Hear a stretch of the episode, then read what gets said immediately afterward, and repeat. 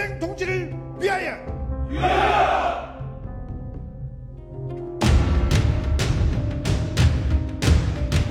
真实历史事件改编，刺杀韩国总统的情报局长到底是勇者还是恶龙？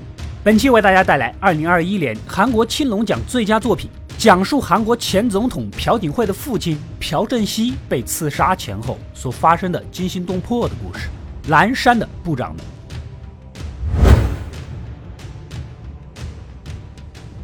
所谓蓝山，指的是蓝山中央情报部，是韩国著名的特务机构，由总统朴正熙在一九六一年所创建，对标美国的 CIA，不仅承担对外谍报工作，还负责对内监视。民间有言，只要被带入蓝山的地下室，就很难活着出来，有点像明朝的东厂，因此被世人视为极其恐怖的存在。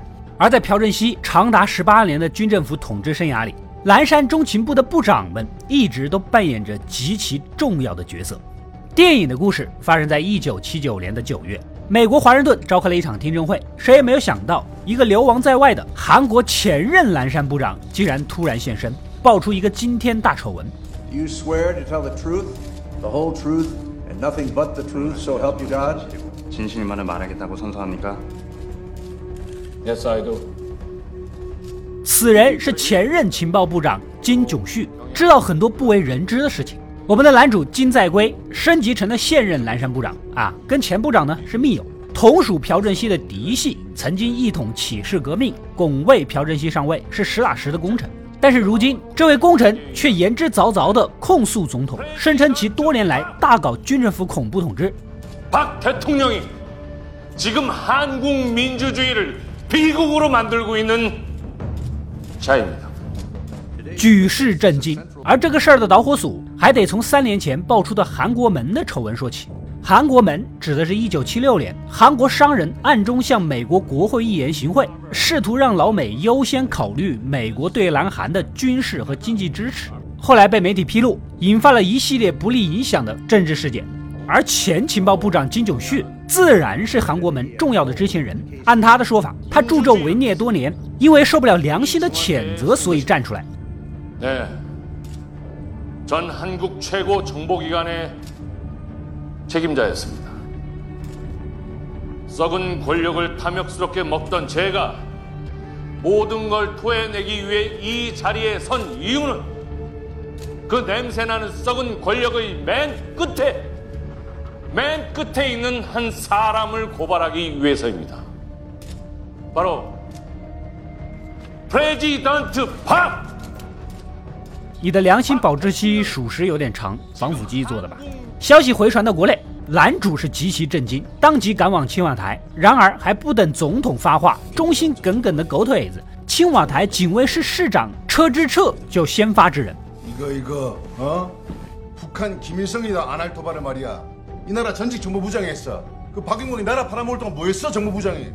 警卫室长也是朴总统政治集团的核心成员之一，善于溜须拍马，行事作风激进。但凡对主子不利的事儿，犹如鞭打在自身般大声咆哮。用处大不大不重要，主子开心就好。一向看不惯耿直沉稳的男主，逮到机会就挑唆跟朴总统的关系。身处漩涡中心的朴总统当着面儿没吭声，回到办公室里就爆发了。 그 새끼가 나를 대한민국에서 제일 먼저 사라져야 될 인간이라고 눈에 눈물까지 달고 쓰러졌어. 이런 새끼를 어떻게 할 건데? 这里补充一下细节啊，也是我之前文在寅的复仇视频里曾提到过的。朴正熙发动军事政变上位，承诺要在韩国搞民主，向西方看齐，甚至帮老美打越战，才得到了美国的认可以及军事和经济上的大力援助。韩国经济迅速发展，创造了所谓的汉江奇迹。 朴槿惠能当选总统，有很大一部分人情票是冲着朴正熙当年的辉煌的啊。回到故事，如今这块遮羞布被前情报部长扯得稀碎。你这不是拆台吗？前情报部长甚至还要写回忆录，要揭露一切，简直就是老虎头上蹦迪呀！男主瞬间冷汗直冒，当即表示亲自前去谈判。飞到美国，顺利找到了前部长。闹这么大，你不就是想要钱吗？啊，给你就是了。只要把手稿给交出来，看在过去的情面上，总统肯定会饶你一命的。我，老，给我了。我。要，可。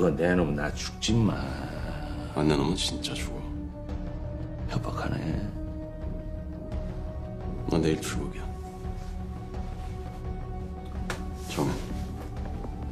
然而，事情并不简单。申女士是个政治说客。周旋在韩美之间，也是给韩国出了不少力的。自从韩国门被爆出之后，朴总统直接甩锅给他，为了自保，才和情报部长上演这么一出好戏。男主若有所思，当即威逼利诱啊，以申女士家人做要挟，又拿出了两沓美金，说服其监视前部长的一举一动。隔天，出于朋友间的信任，前情报部长还是决定把手稿给交了。与此同时，道出了一个惊天大秘密：你以为总统真的那么相信你吗？真正的二把手根本就不是你而是另有其人。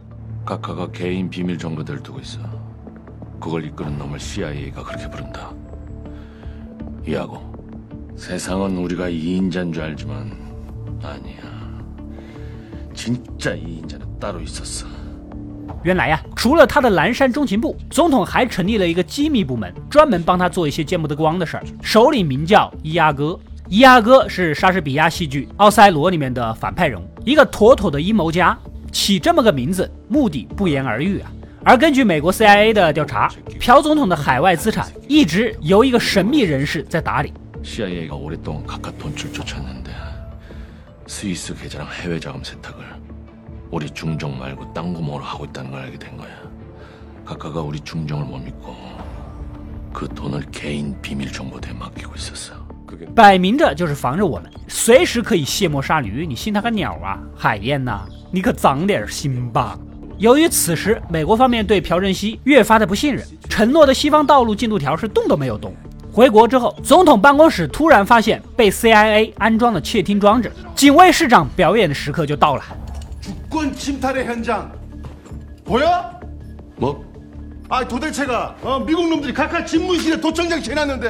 주권 침탈의 현장 보여? 뭐? 아 도대체가 어, 미국 놈들이 각각 집무실에 도청장 재놨는데 이 나라 정보부장이 모를 수가 있어 통탄할 일이야 어? 경술국시야 이거는 朴总统因此对男主是大失所望，当着众人的面大发雷霆。 오만 방자한 새끼들 대한민국을 얼마나 졸로 봤으면 대통령 치세에다 도청장 재달아 정보부장은 대체 뭐 하고 있었던 거야? 알아보고 조치하겠습니다. 忧心忡忡的回到家，没想到路上竟然看到了一辆坦克。 警卫市长这个疯憨憨，平时就滥用权力，引发其他政党和议员的不满，转头就回了青瓦台。另一边，警卫市长正在拉拢新上任的保安司令官。就在这个时候，男主冲了进来，两个人直接干起来。 김 부장이야말로 자기가 할 일을 정확하게 몰라? 그거 써있잖아 대문 앞에서 묵묵히 일해 그 버려 새끼야 아이고 부끄러워 개씹새끼 꽉꽉이 너 내가 오늘 청와대 뒷마당에다 묶고 새끼야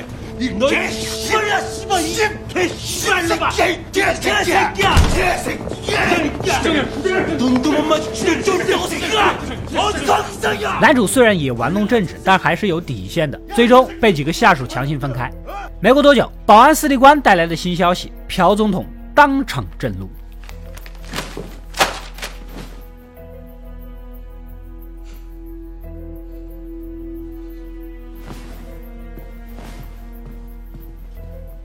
本该消失的前情报部长的回忆录竟然已经被发表了。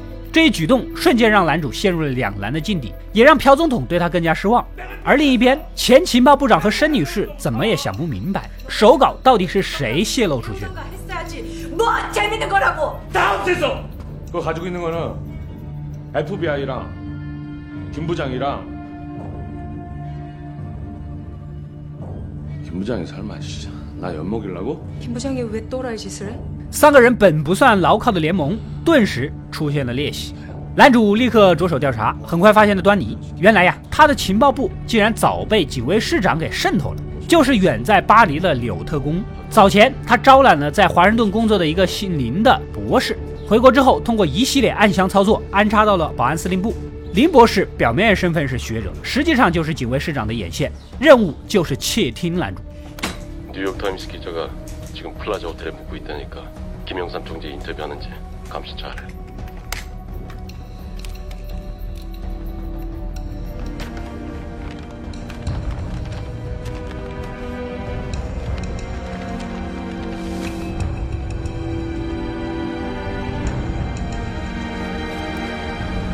这么想来，总统办公室所谓的 CIA 窃听以及发表的手稿，很有可能也是他们干的。 眼看男主被总统冷落，本就嚣张的警卫市长更加得意洋洋。毋庸置疑，他精心谋划的设计陷害，就是为了取而代之。但男主会坐以待毙吗？他一边派心腹前往巴黎监视叛变的柳特公，一边对朴总统开诚布公、袒露忠心，期望能重新获取信任。 제가 카카 옆을 지키겠습니다. 박 부장 어떻게 할 거야?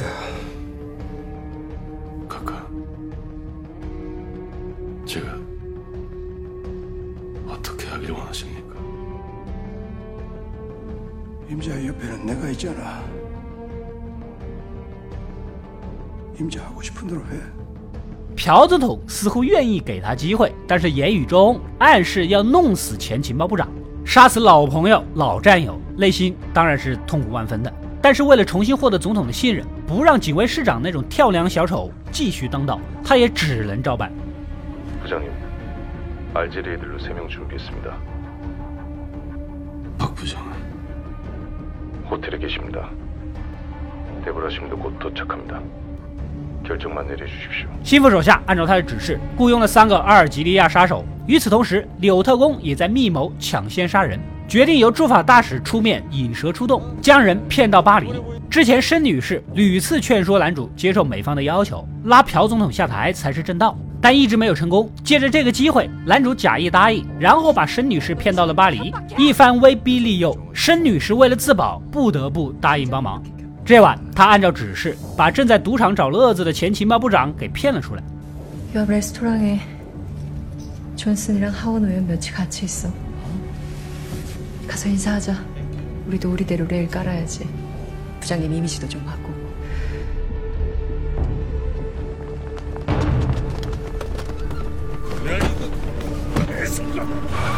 与此同时，柳特工安排的杀手也已经到位。哪知道前情报部长已经被申女士提前骗走挟持，一路狂奔。虽然路上有所挣扎，但毕竟来的是专业杀手，最终难逃一死。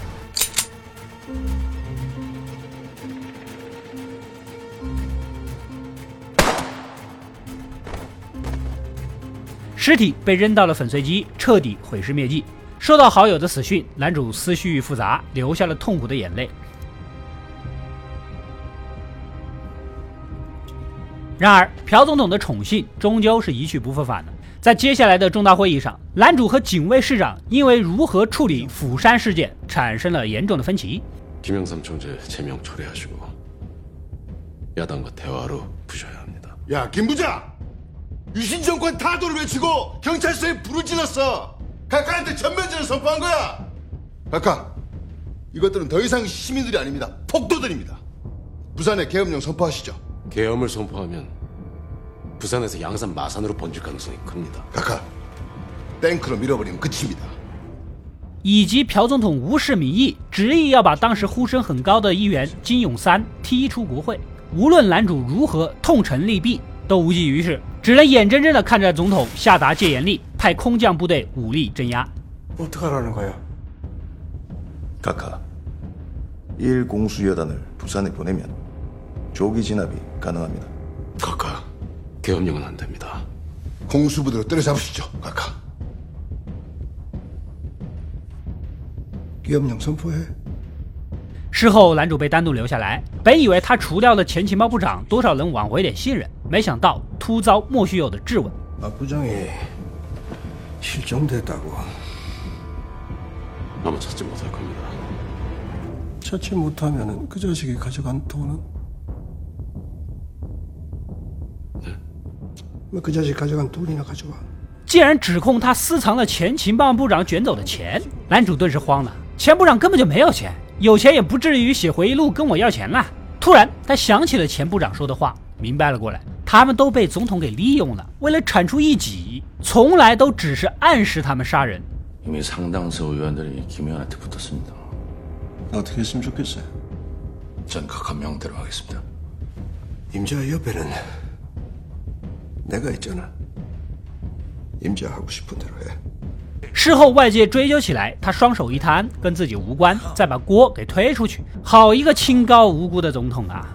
这天雨夜，总统接到电话，得知男主和美国驻韩大使私下密会，笃定的认为是密谋拉自己下马，顿时怒上心头啊，暗示警卫市长把人除掉。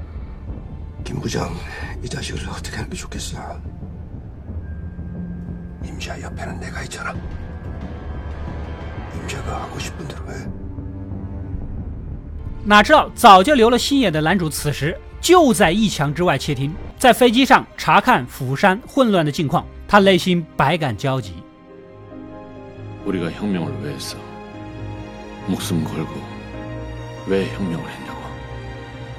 他们当初革命到底是为什么？是为了拯救苍生，还是为了满足一个人的私欲？由于福马民主抗争越演越烈，不得不再次召开会议。男主重申把金永三召回国会、平息混乱的想法啊，不可再实施暴力，让事件升级。不料激怒了朴总统，这点小事你都办不好，还敢指责我威吓民众？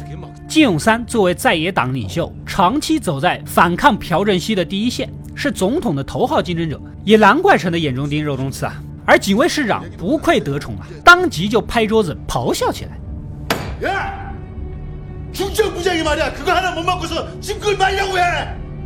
这两人简直一脉相承，哀莫大于心死。男主眼中燃起熊熊的怒火，心中却是彻骨的寒意。最终，金在圭做了出了一个艰难的决定。一九七九年十月二十六日当晚，朴总统邀请幕僚们一起用餐，席间言笑晏晏，却明褒暗贬的讽刺男主，拿他开涮。 역시 김 부장이 해야 술 맛이 있어. 저 바텐더 노릇은 잘하죠. 김 부장 다른 건 몰라도 술은 잘 맙니다 随即，男主找了个借口离开，从保险柜拿出子弹装进手枪，接着喊来陆军参谋总长，拉拢一下。事成之后，必须依靠军方来控制局面，然后就招来了心腹。安排好一切，回了房间，他再次戒严，想要以革命友谊劝说总统回心转意。然而，总统丝毫不予理会。此时的男主已经站在了悬崖边上，在给死去的前情报部长以及自己倒下满满的一杯酒， 痛饮之后，终于把压在心底的话给说了出来。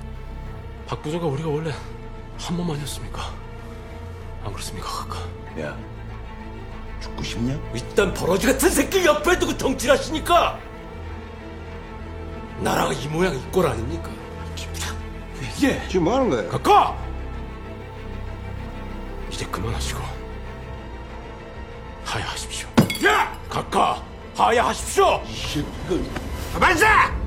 顿时把朴总统搞得气都冷了。야기무 장, 내가너를왜그자리앉힌줄알 아? 친구도죽인다 미. 어디서고관철하고있 어? 连朋友都杀的人，在谁面前装清高呢？这句话彻底压垮了男主的心理防线。男主的连番质问，旁边的警卫市长护主子，一个箭步冲上去打断。而他抬手就是一枪，所有人都懵了。紧接着他调转枪头。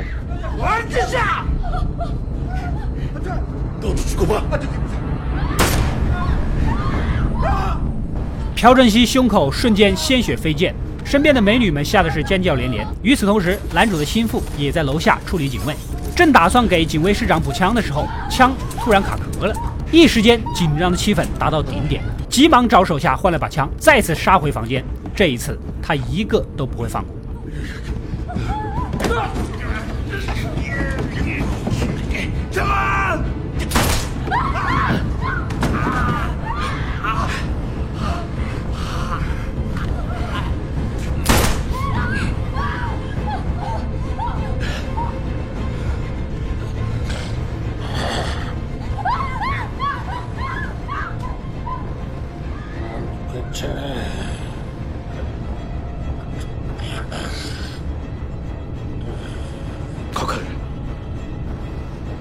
혁명의 배신자로 처단합니다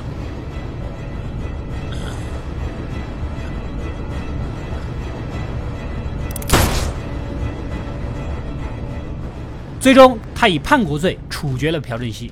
故事的最后，男主无处可去，被陆军给逮捕了。而朴总统保险柜里的金条、钞票以及瑞士银行的存款，被保安司令官全斗焕全数拿走。 后来，他效仿朴正熙发动军事政变，夺取军权，隔年当选韩国第五任总统，又拉开了另一个军事统治时代的序幕。正如莎士比亚所说，这场残暴的欢愉终将以残暴终结。本片豆瓣评分八点一，由同名小说《蓝山的部长们》改编而来，以一九七九年十月发生的金炯旭失踪事件和金在圭刺杀总统事件为蓝本，再现了那些不为人知的政治阴谋。其中，金炯旭的失踪至今仍是一桩悬案，结论未定，所以本片尽可能的做了一些合理化的改编。而现实中的金在圭为何要刺杀朴正熙呢？可不是电影中的那么正义凛然。比较公认的说法是，当时总统朴正熙跟警卫室室长车之澈因为福马抗争事件的工作失误，在晚餐上责难金在圭，越来越激烈，最终他临时起意，冲动杀人。事后，金在圭却在审判中声称自己是为了恢复国家民主，为了百姓不必要的牺牲，为了跟美国恢复关系，为了韩国的国际形象之类的，听起来像是那么回事儿啊。但是作为朴正熙的亲信，如果真的有预谋的革命，为何后续没有周密的安排呢？显然是为了博取民众的舆论同情才做出的说辞。所以最终法院将他作为弑君者而不是革命者被判决死刑。他们死后，全斗焕继续了朴正熙的执政路线。把军政府统治又往后延续了八年之久。如此看来，朴正熙的死并没有给社会进步带来更好的契机。